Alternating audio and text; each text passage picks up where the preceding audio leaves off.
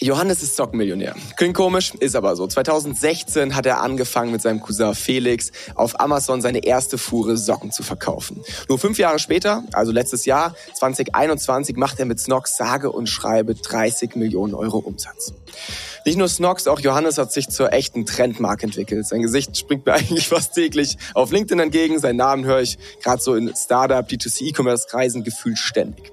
Zusammen mit ihm habe ich in sehr, sehr enger Zusammenarbeit das Paid Social Setup damals aufgebaut, bevor das Thema dann irgendwann letztes Jahr wieder in-house gezogen wurde und rund um Arne ein super starkes Team aufgebaut wurde. Heute bin ich super gespannt, auf welche E-Commerce-Trends er aktuell setzt und vielleicht auch, wie er auf die ein oder andere provokante Frage reagiert. Der Newcomers Podcast. Das Weekly E-Commerce Update mit Jason Modemann. Johannes, dein wievieltes Interview ist es heute? Ich sehe dich gefühlt jeden Tag auf irgendeinem neuen Cover. Deswegen, ich glaube, äh, was ich ganz spannend fände, erzähl doch mal einfach irgendeinen Fact, den du noch nie vorher gedroppt hast. Irgendwas. Ich möchte jetzt viele Weeklies von mir im Metaverse machen. Wir haben heute bei Snox Metaverse Day gehabt. Und zwar haben wir äh, verschiedene Sachen geschaut, wie ist es denn im Metaverse zu arbeiten und gewisse Sachen auch im Metaverse darzustellen. Und geöffnet hat heute Morgen unser Metaverse-Tag der Tino Krause, Deutschlandchef von Meta oder Facebook. Das okay. war eine geile Sache. Und äh, ja, und jetzt will ich die ersten Weeklies mit meinen Directs, also mit den Führungskräften tatsächlich, will ich anfangen, jetzt mal über die nächsten Wochen wirkliche Metaverse abzuhalten und gucken, wie das Ganze auch operativ tatsächlich in den Arbeitsalltag zu integrieren ist. Und ich glaube, darüber habe ich noch nie in irgendeinem Podcast gesprochen. Cool, wie hat das funktioniert? Also kommt man schon klar oder ist es doch noch eher so ein bisschen in den Anfangsschuhen? Ey, ich muss sagen, ich komme damit richtig gut klar. Und wir waren so 30 Leute in dem Raum und mit Avatar und allem Möglichen. Es hat geil funktioniert. Also wirklich, ich kann mir das sehr, sehr gut vorstellen. Und es hat nicht gebackt oder sonst wie. Also es ist schon ausgereift. Die Grafik natürlich sieht aus, ja, ist sehr kindlich und, die, und animiert. Nichtsdestotrotz finde ich es mega geil, weil man so diese Energie in einem Meeting sehr gut rüberbringen kann, weil du ja durch diese Sticks oder auch durch die Gestensteuerung auch deine Hände hast. Und äh, der Tim aus unserem Team, der das ganze Thema Branding verantwortet, äh, hat dann auch einen Vortrag gehalten. Und der hat mich richtig gepackt und elektrisiert, der Vortrag. Und da war ich so, ey, wenn so Podcasts irgendwie in Zukunft sein werden oder auch einzelne Meetings, dann glaube ich daran. Ich glaube aber jetzt nicht dran, dass wir jeden Tag acht Stunden in dem Ding und da wirklich eine zweite Welt entsteht, aber sondern quasi so eine Weiterentwicklung hier von Zoom, Google Meet und was weiß ich was. Daran glaube ich irgendwie jetzt für meinen persönlichen Arbeitsalltag und darauf habe ich schon Bock drauf. Richtig, richtig spannend. Unser nächstes Team-Event haben wir auch schon geplant im Metaverse. Total cool, müssen wir uns mal ein bisschen was von euch abschauen. Du pass auf, 2016 hast du ja mit FBA gestartet und dann ähm, kam irgendwie der Zeitpunkt, wo ihr so langsam äh, die ersten Socken wirklich verkauft habt, wo es so losging. Willst du uns vielleicht mal kurz abholen? Ich glaube, die meisten da draußen kennen eure Story schon, deswegen kannst du dich kurz halten, aber einfach nochmal ganz kurz alle abholen. Wie hat das 2016 angefangen? Es hat angefangen dass wir zwei, also ich spreche immer von wir, weil Felix und ich äh, haben das gemeinsam gegründet, wir sind Cousins. Ey, wir wollten irgendwie was in der Selbstständigkeit machen. Wir waren, haben bei der Bank gearbeitet, waren super abgefuckt und genervt, haben gesagt, wir wollen was anderes machen. Also haben wir gesagt, was können wir machen? Amazon FBA, kennen glaube ich auch die meisten Zuhörer und Zuhörerinnen, fanden wir mega geil. Und dann war so die Frage, okay, was können wir online verkaufen? Inzwischen trackt jeder das mit irgendwelchen Tools, Helium 10, wie viel Umsatz geht bei welchem Produkt. Bei uns war das tatsächlich eher so, ich habe viel Reselling gemacht, ist jetzt auch ein riesen Business draus geworden, so Sneaker Reselling mit Yeezys, Off-Whites, Dunks, was es nicht alles gibt. Aber damals war das äh, Thema gar nicht so groß und ich habe dann wirklich nachts noch vor Sneaker Stores geschlafen, um Schuhe bekommen irgendwie und dann wieder auf eBay weiterverkauft. Und da habe ich gemerkt, die Leute sind bereit, mehrere hundert Euro für Sneaker und Schuhe auszugeben. Aber ihre Socken kaufen sie irgendwie trotzdem bei H&M Primark. Und gleichzeitig habe ich auch mitbekommen, in den USA sind die ersten D2C-Firmen mit so Casper-Matratzen so entstanden. Und habe ich gedacht, hey, warum nicht eine Sockenfirma oder also Socken auf Amazon verkaufen? Und was uns da auch unterschieden hat von allen anderen FBA-Seller, dass sie von Tag eins an ab versucht haben, irgendwie eine Brand aufzubauen. Und das meine ich vor allem und du hast es ja so ein bisschen provokant auch gesagt, mein Gesicht und so sieht man überall. Das war genau daraus geschuldet, weil wir gesagt haben, ey, unser Produkt ist so langweilig, was können wir denn machen, um unsere Story und um unser Produkt irgendwie geil emotional aufzuladen. Und dann haben wir schon sehr, sehr früh gesagt, bevor auch dieses ganze Personal Branding jetzt groß wurde, war eigentlich immer die Strategie, Snox, das Unternehmen bekannt zu machen, ähm, weil wir über das Produkt wenig Content Marketing über Socken machen können, haben wir immer gesagt, lass unsere Geschichte erzählen. Jetzt hatten wir super Glück, dass Personal Branding und alles Mögliche äh, ein großes Thema geworden ist. Aber daher haben wir schon vor diesem ganzen LinkedIn und Podcasting und sowas, haben wir schon sehr früh unsere Gesichter gezeigt, vielleicht auch deutlich früher als jetzt andere äh, irgendwelche Startups. Aber das war auch schon auf Amazon der Fall. Also ihr habt auf Amazon auch schon Marke gebaut, weil das ist ja total untypisch eigentlich. Ne? Also wenn ich jetzt auf Amazon gucke, so die meisten so äh, nur FBA-Player, das sind ja, also die haben ja von Marke noch nie was gehört. Die verkaufen ganz stupide ähm, über Argumente. Das sieht echt scheiße aus, viel was viel was da gemacht wird. Aber es muss, muss halt funktionieren. So ne? Habt ihr das auf Amazon selber auch schon so gemacht, dass ihr gesagt habt, hey, ihr wollt eine Nähe zu dem Kunden aufbauen?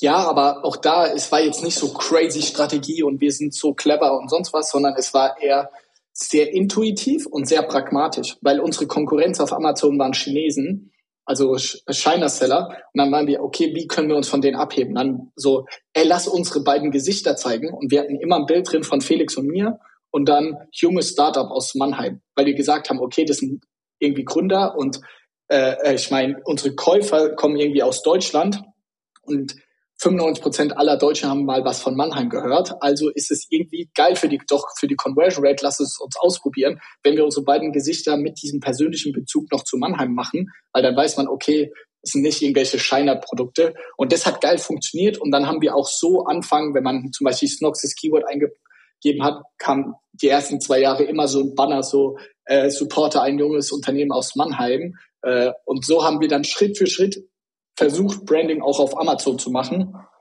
Aber auch eher jetzt nicht, weil wir die cleversten waren, sondern immer sehr opportunistisch waren. Was unterscheidet uns von anderen Sockenanbietern? Da waren die China-Seller und auch Calvin Klein und so. Und da hatte halt keiner ein Gesicht. Und da sind die rausgestochen, dass wir unsere Gesichter gezeigt haben. Zwei irgendwie äh, junge Buben, die halt einen Traum haben, selbstständig zu sein. Und diese Story hat in Zeiten, wo irgendwie Höhle der Löwen jeden Montag zwei, drei Millionen Leute schauen, hat das extrem geil funktioniert. Cool, mega, dass ihr da von Anfang an auch so ein Gespür für hattet. Ihr habt dann ähm, sehr lange, oder ich weiß gar nicht wie lange, äh, aber ihr habt dann erstmal auf jeden Fall nur auf Amazon verkauft. Das war der einzige Kanal für euch, hat ja auch gut funktioniert. Ihr habt so die ersten Umsätze ähm, nach oben getrieben. Aber irgendwann habt ihr dann gemerkt, oh, ganz ehrlich, fuckt bisschen ab, diese Abhängigkeit zu Amazon, ist vielleicht auch, auch gefährlich. Ähm, wie, was ging dann noch in Köpfen, Köpfen vor, als ihr gesagt habt, okay, wir werden jetzt, wir versuchen D2C auch die Kunden zu erreichen? Ähm, und wie schwer war es dann auch, diesen Absprung von Amazon zum eigenen Online-Shop zu meistern? Ich habe immer ein Problem damit zu sagen, immer diesen Absprung zu meistern, äh, werde ich oft gefragt. Ist, ich würde eher sagen, ey, wir wachsen trotzdem pro Jahr, verdoppeln wir unseren Umsatz, gerade im letzten Jahr wieder auf Amazon. Ist nicht so, dass wir die Kunden versuchen, von Amazon in den Webshop zu bringen, sondern wir haben einfach ein zweites Standbein aufgebaut. Deswegen ist mir das immer wichtig in dem Konzept zu sagen. Und sonst, wie hat das angefangen? Klar, wegen der Abhängigkeit, du hast schon Paranoia als Amazon-Seller. Fuck, ey, wenn mein Seller-Account zu ist, was passiert dann? Also, das sind 100% Gedanken, die dich auf einer wöchentlichen Ebene immer umtreiben und du dich hinterfragst, okay, plus nochmal, man muss ja sagen, Amazon ist immer ein Pull-Kanal und kein Push-Kanal. Also du kannst ja immer nur so viel Umsatz machen, wie am Tag Leute Socken irgendwie auf Amazon eingeben. Und du kannst es selber, wenn du vorne stehst, kannst du das nur schwer beeinflussen. Ähm, somit ist es aus den zwei Motivatoren irgendwie entstanden, dass wir noch größer, schneller wachsen wollten, plus nochmal die Abhängigkeit zu reduzieren. Äh, wir hatten das am Anfang, hatten wir dann eine Agentur gehabt, äh, die quasi die Webseite für uns baut und wir machen nur die Ads. Problem war, dass der ihre Webseite, wo die uns gehostet hatten, lief auf Magento und der, ey, Katastrophe, da hat nichts funktioniert. Das ging so ein halbes Jahr lang und dann habe ich gesagt, damals zu Josh, ähm, bis heute arbeitet er bei uns, habe ich gesagt, ey Josh, dieses Shopify, ich sehe das bei den ganzen Amis, die nutzen das und 2000, das war 2018 auf 2019, da war Shopify in Deutschland, war nur, äh, war alles auf Englisch noch und es war auch so datenschutzkonform, nicht ganz so. Also ich glaube, Shopify hatte gar keine deutschen Mitarbeiter und so. Also es war sehr, Shopify war in dem Sinne noch gar nicht in Deutschland wirklich angekommen. Jetzt ist es auch in Deutschland so Marktstandard, aber damals nicht so. Wir haben das intuitiv irgendwie früh genutzt gehabt und dann haben wir zwischen den Weihnachtsfeiertagen, weiß ich noch genau, 2018 auf 2019 haben Josh und ich einfach einen Store zusammen gebastelt und dann Anfang Januar haben wir mal ein paar Ads, Facebook-Ads geschalten und ich weiß noch genau, Josh hatte dann so Ziele für Facebook-Ads, die er erreichen musste, wie viel Umsatz im Online-Shop. Und wir haben es halt irgendwie innerhalb von drei Wochen geschafft, irgendwie das Ziel für das nächste halbe Jahr im Online-Shop äh, zu knacken. Man muss dazu sagen, 2019 haben wir schon, lasst mich nicht lügen, aber ein paar Millionen Euro Umsatz auf Amazon gehabt. Dadurch waren wir ja schon sehr bekannt und ich sage bis heute der Facebook-Algorithmus. So eine gewisse Flughöhe, ne? Voll. Und der Facebook-Algorithmus war halt auch so clever, dass die Zielgruppen, ohne dass wir die hochgeladen haben oder irgendwas, aber die waren ja indirekt schon so vorgewärmt, dass halt die Ads ab Tag eins krank funktioniert haben. Also ich will jetzt gar kein ROAS-Bashing oder so machen, aber ey, seit Tag eins hat dann der Online-Shop phänomenal für uns funktioniert. Also damals hatten wir vielleicht auf Amazon am Tag Umsatz so 5000 Euro und wir waren irgendwie in unserem Shopify-Store dann von null auf 3000 Euro am Tag ey, das war what the fuck, was geht hier eigentlich ab? Und somit haben wir das dann Schritt für Schritt immer weitergetrieben und optimiert und hatten da einfach Glück, dass wir einen geilen Start hatten und der ROAS direkt gut war. Und so hatten wir dann im gesamten Unternehmen einfach auch sehr Bock auf das Thema, weil wir gemerkt haben, wir können das selber noch viel aktiver steuern, wie viel Umsatz da wirklich drüber gehen soll. Geil, mega, dass ihr da so schnell auf, auf, auf Shopify aufmerksam geworden seid. Wir, wir nehmen jetzt gerade mal zwölf Minuten auf. Du hast schon zweimal irgendwie Richtung Amerika geschaut. Äh, orientiert ihr euch viel an den Amis? Also hast du da irgendwie einen gewissen Draht zu oder wie kam das dazu? Äh, schon. Also ich gucke mir schon extrem immer an, wenn man mich fragt, wer sind eure Konkurrenten etc. Glaube ich, sind es mehr andere D2C-Player, als irgendwie Sockenunternehmen, weil man muss sich ja vorstellen, irgendwie in unserem Instagram-Feed und wo wir die Kunden einkaufen, konkurrieren wir ja quasi mit, auch wenn das alles Freunde von uns sind, mit einem Air-Up, mit einem Purelay, Paul Valentine um quasi die Werbeslots. Also muss man immer gucken, was machen auch andere geile Player und was können, kann man von denen lernen. Um auf deine Frage konkret einzugehen, ja, wir gucken uns sehr, sehr intensiv in den USA die ganz Großen an. Ob es ein Allbirds ist, äh, gucke ich mir viel an, wie Andys, Bombas, ähm, ja, auch Skims von äh, Kim Kardashian gucken wir uns wieder an, wie die das halt machen, weil die sind auf einer ganz anderen Flughöhe nochmal als wir Deutschen oder Europäer. Und Gymshark, da kann man schon sau, sau viel lernen. Und da sieht man die Trends schon super, super früh. So viel Unterschied ist doch da gar nicht mehr zwischen einem Johannes und einem, einer Kim K. Da, da seid ihr knapp, da seid ihr knapp hinten dran. Sag mal, ihr habt Niemals. das ja dann wirklich sehr, sehr, ihr habt das ja sehr sauber wirklich aufgebaut. Ihr habt da Kanal für Kanal erschlossen. Würdest du sagen, ihr seid auch mal richtig auf die Schnauze gefallen, als ihr jetzt so den Online-Shop irgendwie dazugenommen habt und langsam aufgebaut habt? Ey, 100 Prozent. Ähm, also ich kann ja sagen, 2019 äh, waren wir negativ vom EBIT, also von der Profitabilität im Online-Shop aufs ganze Jahr gesehen. Und wir wussten es nicht. Und auch 2020 hatten wir so ein Break-Even-Jahr. Also man muss ehrlich sagen, dass sich der Online-Shop rein finanziell vom EBIT unterm Strich tatsächlich erst 2021 gelohnt hat. Ey, jetzt im Nachhinein kann man sagen, ja, Investitionen in die Zukunft und das hat jetzt unseren Firmenwert bestimmt auch nach oben getrieben. Aber ich glaube, wenn wir zurückspulen würden in 2020 und 2019, weiß ich nicht, ob wir wirklich so viel Power und Energie wirklich auch in den Online-Shop reingesteckt hätten, hätten wir zu diesem Zeitpunkt gewusst, wie unprofitabel der Shop eigentlich ist. Weil wir einfach ganz viele Kosten gar nicht auf dem Schirm hatten und wir haben uns das immer super einfach vorgestellt und ja, dann machen wir das so und so. Aber wir haben da extrem viel Geld auch verbrannt. Und das wäre jetzt maßlos übertrieben, dass wir schon immer erfolgreich waren im Online-Shop. So, wir haben anderthalb bis zwei Jahre haben wir den gemacht mit großen Umsätzen, ohne unterm Strich Geld zu verdienen. Und das konnten wir nur, weil es auf Amazon richtig geil lief. So, sonst hätten wir hätte das nie im Leben funktioniert. Ja, aber es ist natürlich auch mega, dass ihr all diese Learnings, all diese Testings und so weiter nehmen konntet, um halt jetzt einen richtig, also einen richtig profitablen Shop zu haben. Ne? Ich meine, das ist ja dann irgendwie schon auch die Basis, wie du gesagt hast, dafür, wo, wo ihr heute steht. Ähm, ich glaube, Sales könnt ihr richtig gut. Also ich, äh, ich weil wir, wir, wir tauschen uns da ja auch eng aus. Und ich glaube, das könnt ihr und da schauen sich ganz viele Unternehmen was an bei euch ab. Ich meine, jeder zweite Shopify-Store sieht gefühlt aus wie ein Klonkrieger von euch. Ich glaube, da brauchen wir uns nichts vormachen. Das könnt ihr. Ähm, ich habe mitbekommen, dass ihr unfassbar auch einstellt gerade. Ne? Also ihr seid, habt in den letzten Monaten stark eingestellt, habt viele Mitarbeiter dazu bekommen. Ihr sucht aktuell super viele. Ähm, da finde ich es dann immer super wichtig, kommt ihr mit den, mit den Strukturen hinterher? Und äh, was, glaube ich, die Leute noch mehr da draußen interessiert, weil jeder gerade das Problem hat, wie findet ihr diese ganzen Leute? Ja, äh, Strukturen schaffen hatten wir 2020 auch das große Problem. Äh, so den Sprung von 20 auf 30 Leute, also so irgendwie um den Dreh rum, weil dann musst du deine erste Führungsebene irgendwie einbauen als junges Startup.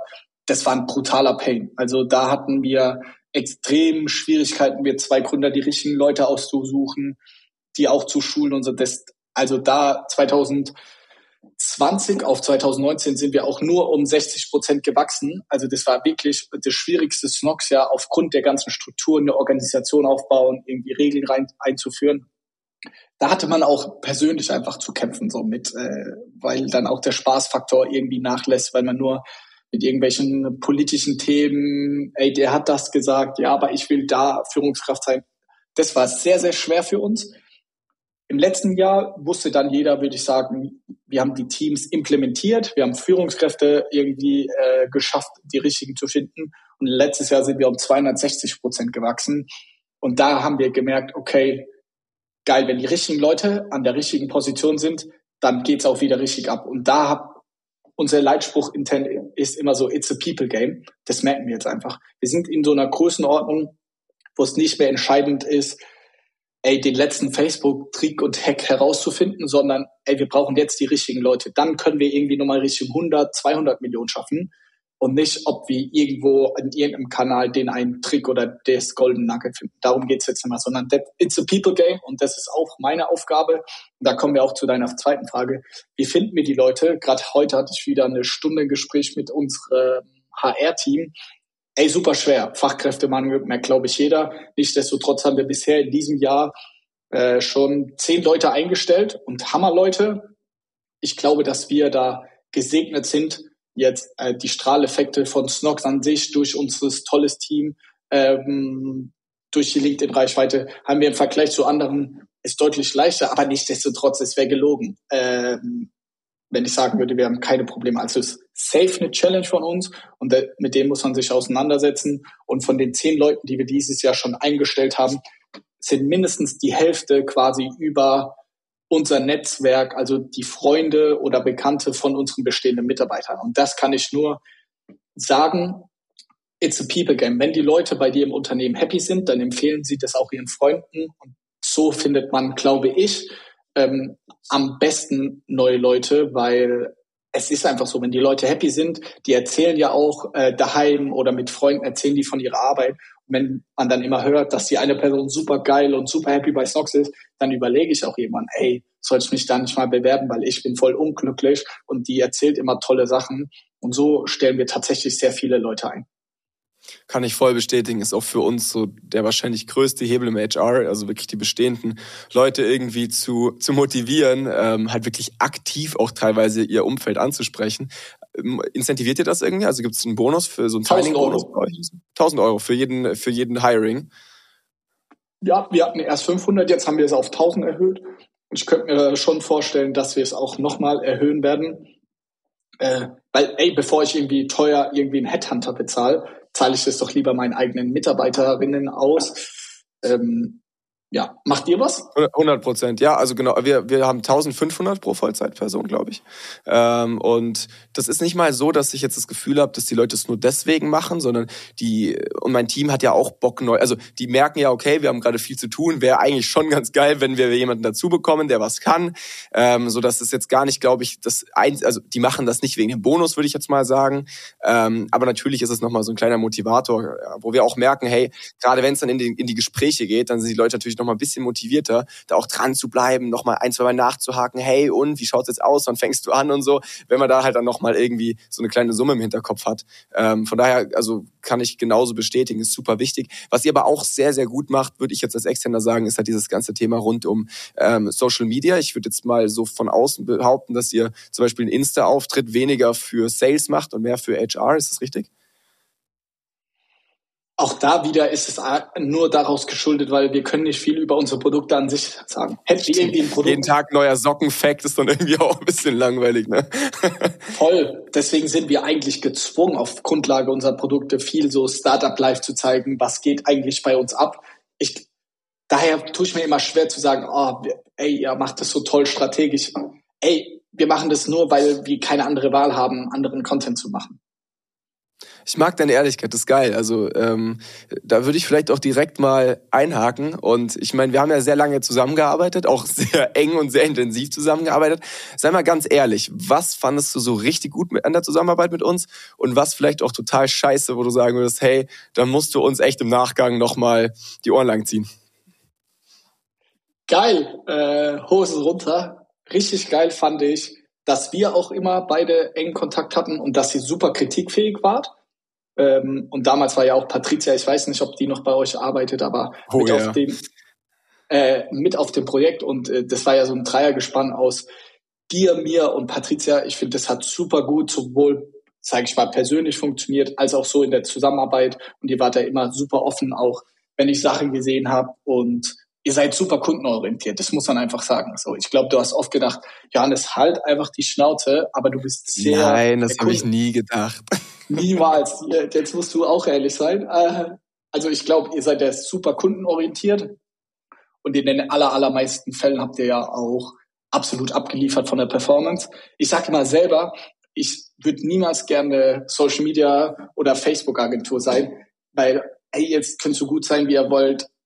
Fuck, Facebook ist einfach eine fucking Achterbahn. Also, ey, ist egal welche Marke, also auch unser Rohr schwankt und unsere Performance, egal wie, das, das ist einfach die Natur äh, von diesem Kanal. Daher würde ich nicht gerne mit euch tauschen wollen würden. Und wie viel dumme Anrufe oder böse Mails du da immer bekommst von Kunden. Ja, warum ist mein Rohr schlecht und so. Und das, obwohl, egal wie gut ihr fachlich seid, das könnt ihr nie vermeiden. Wobei, das ähm, kennst du ja schon auch ein bisschen über Snoxiting, oder? Also da ist es ein ähnliches Spiel wahrscheinlich. Genau für die Zuhörerinnen, äh, wir haben eine Amazon-Beratungsagentur und man muss halt sagen, bei Amazon ist dieser Umsatz viel, viel kalkulierbarer. Klar, du hast auch äh, Kunden, die sich beschweren, aber da kann, auch unsere Umsätze kann ich ähm, für dieses Jahr zu plus minus zehn Prozent genau predikten, wie viel Umsatz wir bei Amazon machen. Bei Facebook ist es Monat für Monat eine absolute Glaskugel. Hast du ein geiles Creative? Ey, kannst du mal 100.000 mehr Umsatz machen, wenn du keinen geilen Test hast oder ey, manchmal funktioniert es halt auch einfach nicht. Also, das will ich einfach nur sagen, dass wir das als Beratung an sich ist, glaube ich, Paid Ads der schwierigste Bereich, aber wenn man ja jetzt auch auf euch als Agentur schaut, wenn man es halt geil macht, wie ihr das hinbekommen habt, äh, dann ist es auch, glaube ich, der Bereich, wo man am schnellsten wachsen kann. Weil das ist dann wiederum ein Problem von Snocksalting. Ja, wir können den Umsatz um gewisse Prozentzahl pushen, aber nicht darüber hinaus. Weil wenn der Traffic nicht da ist, wenn die Nische winzig klein ist, dann geht nicht mehr. Und ihr könnt halt Marken richtig groß ziehen. Ihr könnt die richtig aufbauen. Ihr könnt mal den Umsatz verzehnfachen oder keine Ahnung was. Aber das wird bei bei Snox Halting nie funktionieren. Deswegen könnt ihr, glaube ich, auch als Agentur, was geil ist, wenn man einen geilen Job macht als Paid Social Agentur, glaube ich, kann man auch ganz groß hinausschießen. Wir haben natürlich nochmal dadurch, dass wir einen Push-Kanal irgendwie haben, einfach nochmal ein bisschen mehr Potenzial, die Dinger richtig groß zu machen. Ne? Ich meine, das hat man ja auch, glaube ich, in unserer Zusammenarbeit ganz gut gesehen. Ne? Wir sind ja eingestiegen, da waren es ein paar hundert Euro Werbudget oder so. Und dann hatten wir halt dann doch die Tage, da haben wir irgendwie 10, 15, 20 K rausgejagt oder so. Und das geht ja natürlich auf Amazon nicht, ne? dass du den einen Tag oder dass du halt über wenige Monate so eine Skalierung hinlegst. Das ist äh, zumindest sehr, sehr weit weg, ne? weil du natürlich am Ende einfach an das Suchvolumen gebunden bist. 100 Prozent. Was lief nicht gut? Hm, würde ich sagen, so Projektmanagement. Also die, da bin ich ja auch euch oft auf den Füßen gestanden, so wann wird was gemacht, mit welcher Priorität. Ich weiß ja nicht, das ist jetzt auch ja schon ein bisschen her, aber das hat mich immer genervt. Da musste ich immer euch nachräumen und aufräumen. Und da bin ich aber auch so ein Ordnungsfreak.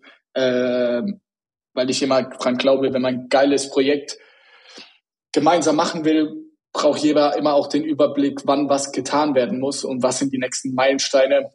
Und ich glaube, da hattet ihr damals auf jeden Fall Optimierungspotenzial, aber auch da selbstkritisch, ey, da war ich vor zwei Jahren, war ich auch, glaube ich, noch in einem anderen Stadium als Führungskraft, da habe ich auch viel Mikromanagement noch gemacht, weil auch der Kanal so entscheidend für uns war. Wenn der nicht funktioniert hat, halt der Shop nicht funktioniert.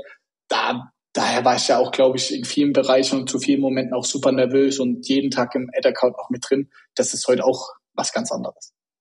Ja, aber da muss ich dir auch völlig zustimmen. Also ich weiß noch ganz am Anfang, wie wir angefangen haben zu arbeiten, oder ein bisschen davor zumindest haben wir irgendwie unser, unsere, unser Team noch über WhatsApp gemanagt. Ne? Und da hast du auch schon gesagt, ja, du hast ja echt einen völligen Vogel, geh auf Slack. Und dann äh, haben wir das integriert und dann kam Asana dazu und dann irgendwann hast du dann noch, noch mehr Projektmanagement-Tools ongeboardet. Da, das war, glaube ich, auch ein wahnsinniger Prozess für mein Team, ähm, wo, wo wir uns aber auch ehrlich gesagt sehr viel bei euch abschauen konnten, äh, weil ihr das schon sehr meistert. Ich glaube, also, wie du richtig gesagt hast, manchmal warst du da vielleicht bisschen zu kleinlich, aber im Großen und Ganzen warst du es halt richtig gut gemanagt, weil ich glaube, nur so baust du einen skalierbaren Apparat auf, in dem du halt irgendwie alles sauber automatisierst und vereinheitlichst und halt auch jeder immer weiß, ähm, wo, er, wo, wo er nachschauen muss oder wo die Prios liegen.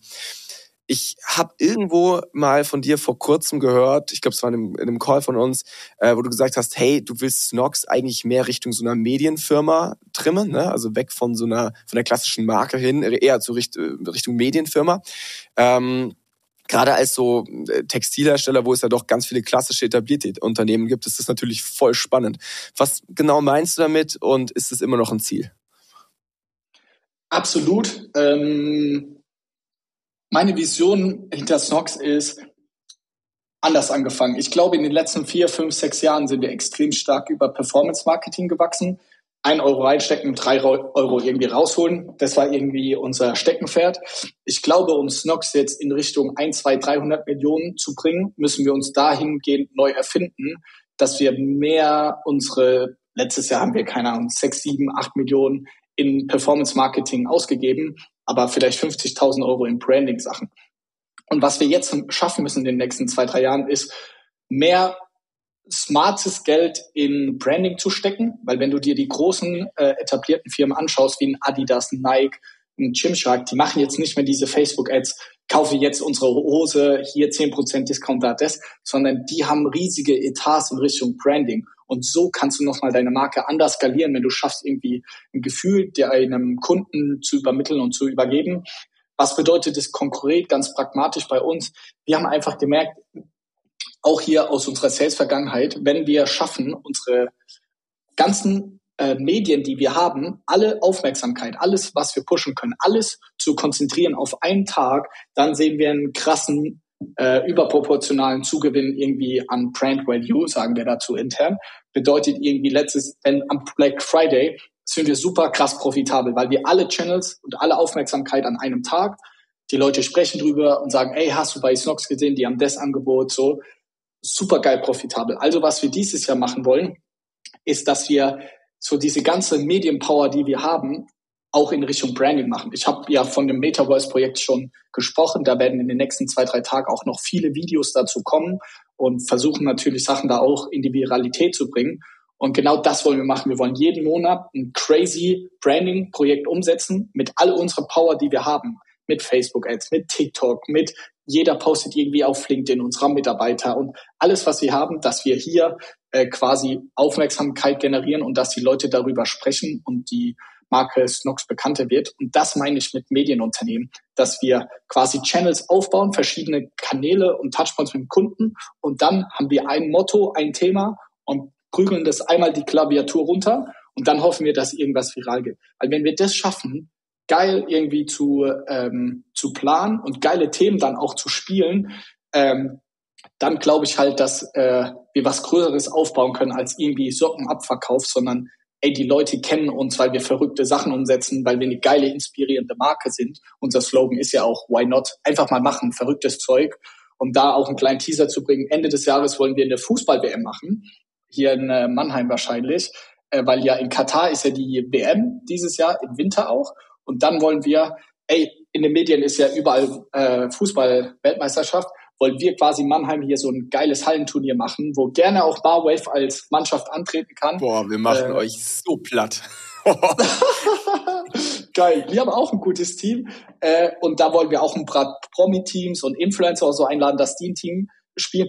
Weißt du so, why not einfach mal eine eigene Fußball-WM machen? Und dann geht es über zwei, drei, vier Tage und dann bespielt man das auf TikTok, macht ein YouTube-Video drüber, holt Influencer rein, bespielt es und dann tragen die natürlich unsere Produkte und das soll schon unter Snox äh, herlaufen, aber genau wie das auch About You macht mit der Fashion Week und so, dass man um Aufmerksamkeit, Aufmerksamkeit zu generieren, crazy große Sachen macht und da die Budgets hinschiftet.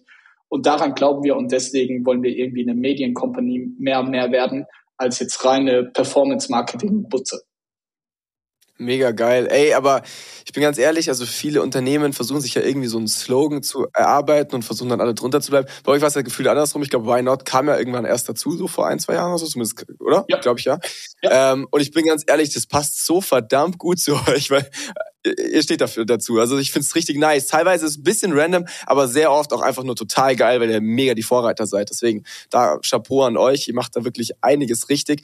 Ähm, was sind denn so die, die wichtigsten Channels für euch? Weil ich finde es ganz geil, eure Konkurrenz wie so ein Falke oder so, die meistern oder weiß ich nicht, aber die sind wahrscheinlich eher über TV oder Out of Home oder sowas unterwegs und versuchen jetzt irgendwie so Themen wie Social Media oder so zu erschließen. Bei euch ist genau andersrum. Ihr habt diese Themen erschlossen, diese ganzen neuartigen Medien und versucht jetzt langsam so Richtung TV oder Out of Home euch mal auszuprobieren und diese Kanäle zu erschließen. Äh, was habt ihr da so für erste Learnings und wie geht ihr damit um?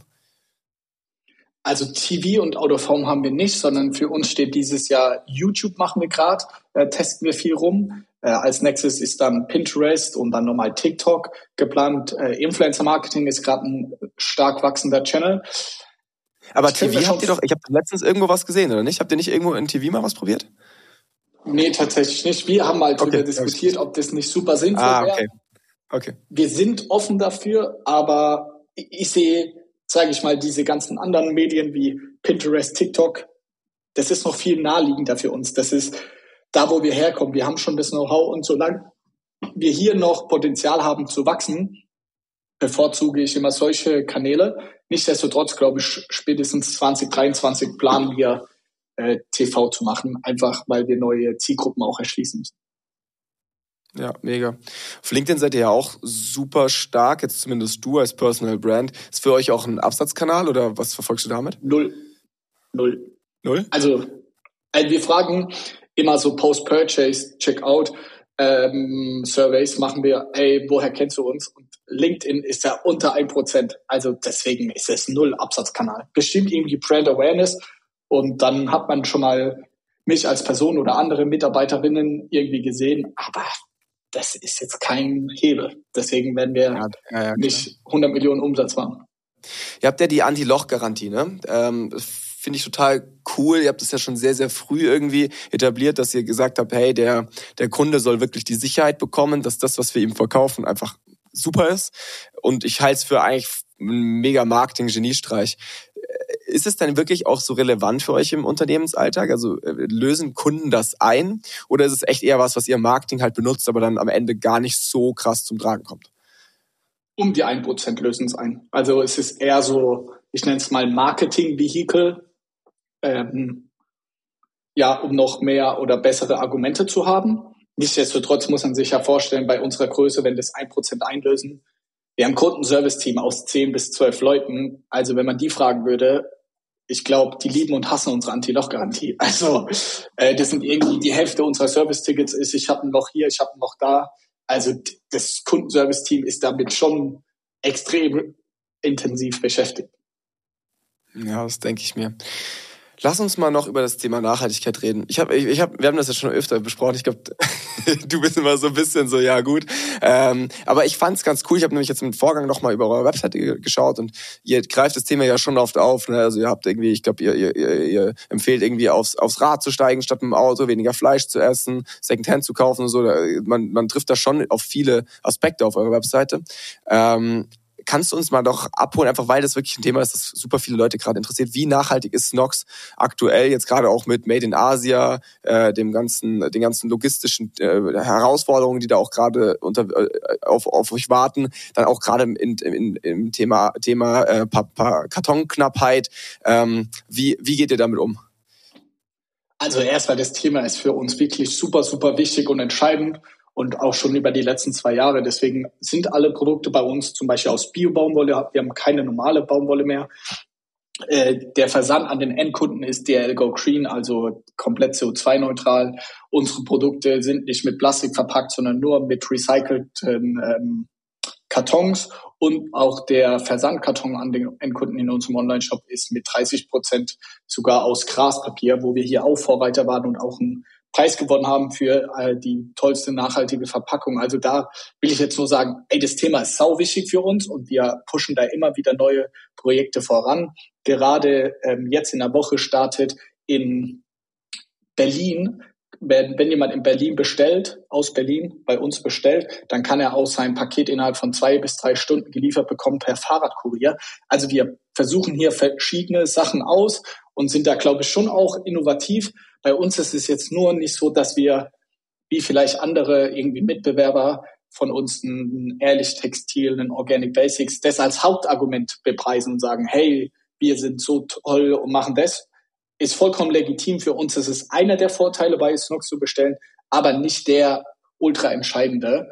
Und so blicken wir auf die Sache und wir wollen erstmal noch ein weiteres Zertifikat ähm, bekommen. Wir haben aktuell Ökotex, wir haben grüner Knopf, wir haben äh, noch weitere Zertifikate. Das ist schon mega gut. Also wir müssen uns hier nicht verstecken, aber wir sind gerade noch an einem weiteren dran, was uns wichtig ist. Und dann werden wir Schritt für Schritt diese Kommunikation auch erhöhen. Aber Nachhaltigkeit glauben wir 1000 Prozent dran. Das ist ein ganz, ganz wichtiger Wert, den wir verkörpern wollen. Mhm. Ja, voll gut. Nee, da, da ist auch mega, ich glaube, ihr müsst euch da auch 0,0 rechtfertigen. Ich glaube, ihr macht mega viel richtig gut. Ähm, und natürlich muss man das auch nicht vergleichen mit jetzt einer super edgy Brand wie einem Ehrlich Textil, die halt darum ihre Marke auch bauen, ne, ganz klar. Ähm, ich find's cool, dass du deine Reichweite immer mehr irgendwie auch dazu nutzt, nochmal irgendwie anderen Projekten ähm, so einen Push zu geben. Das, ich habe jetzt rausgefunden, dass du auch hin und wieder irgendwie in, in junge Startups investierst. Ähm, wie gehst du da gerade vor? Also kommt das vor allem übers Netzwerk? Bist du da gerade aktiv auf der Suche? Ähm, äh, sollen wir da vielleicht mal noch einen Shoutout droppen? Oder äh, ist das eher was, was du jetzt halt so ganz nebenbei irgendwie machst aus Leidenschaft? Ah, ich muss sagen, wir haben ja irgendwie angefangen damals und haben irgendwie alles selber gemacht und Bootstrap. Und ich hätte mir damals schon gewünscht, dass uns auch Leute geholfen hätten. Deswegen ist es eher so mein persönliches Why Not in meinem Leben äh, ist für mich jetzt, ich habe ein mega geiles Leben. Ich habe alles, was ich brauche, möchte, haben will. Äh, ich habe eine tolle Familie, Freunde, ich habe alles. Und jetzt ist mein persönliches Ziel, ist so, anderen dabei helfen, geiles Leben zu, zu haben. So, ob es unsere Mitarbeiterinnen sind oder auch andere Startups, das ist mir nicht egal, aber sage ich mal, in allen Bereichen würde ich gerne anderen Leuten helfen. Und ich bin sehr dankbar und auch sehr gesegnet mit irgendwie einer Fähigkeit in Richtung meiner Empathie, aber gleichzeitig, glaube ich, ein gutes Businessverständnis, äh, dass ich einfach anderen jungen Gründern, glaube ich, extrem helfen kann. Also wir haben hier zum Beispiel in Heidir investiert und äh, die haben letztes Jahr ihr erstes Geschäftsjahr äh, vollendet mit zwei Millionen Euro Umsatz. So. Also mega Erfolgsstories, wo ich einfach merke, ich kann denen extrem viel helfen. Und in den letzten Wochen hat auch ein anderes Unternehmen, an dem wir beteiligt sind, extrem gestruggelt, die Gründer nicht wirtschaftlich, sondern einfach auf so einer persönlichen Ebene, dass sie so waren, oh, ich weiß nicht weiter, eigentlich bin ich gar nicht mehr so motiviert. Und da war ich so, ey, das hatte ich auch. Lass uns, dann hatten wir drei, vier Stunden Strategie-Meeting und haben darüber gesprochen. Und dann habe ich denen vor allem auf einer persönlichen Ebene den äh, zwei Gründerinnen äh, helfen können, weil ich gesagt habe, so und so war das auch bei mir, das habe ich gemacht. Und da merke ich einfach, es macht mir extrem viel Spaß, anderen Leuten zu helfen, in gewissen Bereichen, wo ich einfach die Fähigkeiten dazu habe, weil ich selber die Erfahrung gemacht habe. Und wenn das dann fruchtet und das einen Impact hat, das macht mich dann wiederum auch glücklich, weil die ihren Ziel näher kommen und ich dann ihnen dabei helfen kann. Das macht mich glücklich. Und wenn man dann natürlich auch in Kombination noch ein wirtschaftliches Interesse hat, weil man an einer Firma beteiligt ist, ist es natürlich irgendwie eine tolle Win-Win-Situation.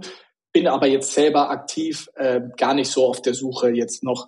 Wir kriegen glücklicherweise durch unser Netzwerk super viele Anfragen wegen Investments und das weiß ich auch wirklich sehr zu schätzen.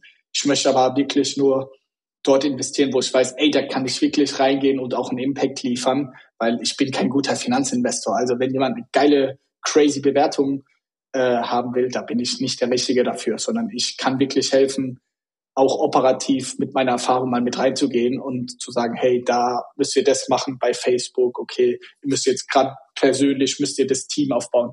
Keine Ahnung. Und wenn da jemand das gerade hört und da Bock drauf hat, kann er mir gerne mal auf LinkedIn schreiben. Aber ich bin nicht aktiv gerade auf der Suche. Ähm, da stehen einigen Unternehmen, wo wir gerade beteiligt uns erst haben, denen würde ich gerne noch weiterhelfen, die erstmal noch mal einen Schritt größer zu werden zu lassen und die dann auch, dass die quasi von allein laufen, ohne da jetzt zu viel von uns Input zu erhalten müssen. Ich glaube, du bist ein super Mentor. Das sollten viele in Anspruch nehmen, das Angebot dir zu schreiben. Ähm, oh, okay, pass auf. Letzte. Frage. Ähm, ich weiß ja, dass du super viel rumkommst, hast super viele Kontakte. Jedes Mal, wenn ich bei dir irgendwie im Office war, kamen durch Zufall irgendwie zehn andere Leute noch dazu und man saß irgendwie so zusammen. Das ist echt crazy bei dir. Ähm, deswegen könnte ich mir vorstellen, dass du schon eine ganze Menge erlebt und gesehen hast. Deswegen würde mich jetzt interessieren, was war so dein lustigster oder skurrilster Pitch oder Verkaufsversuch überhaupt, wo du dir echt so dachtest, okay, der bleibt hängen? Ähm, wo mir was jemand verkauft hat oder wie meinst du das? Ja, wo dir irgendwer, also entweder Beteiligung oder irgendwie jetzt vielleicht ein Tool für Snox oder irgendwas. Du hast da sicherlich schon ein paar Sachen erlebt.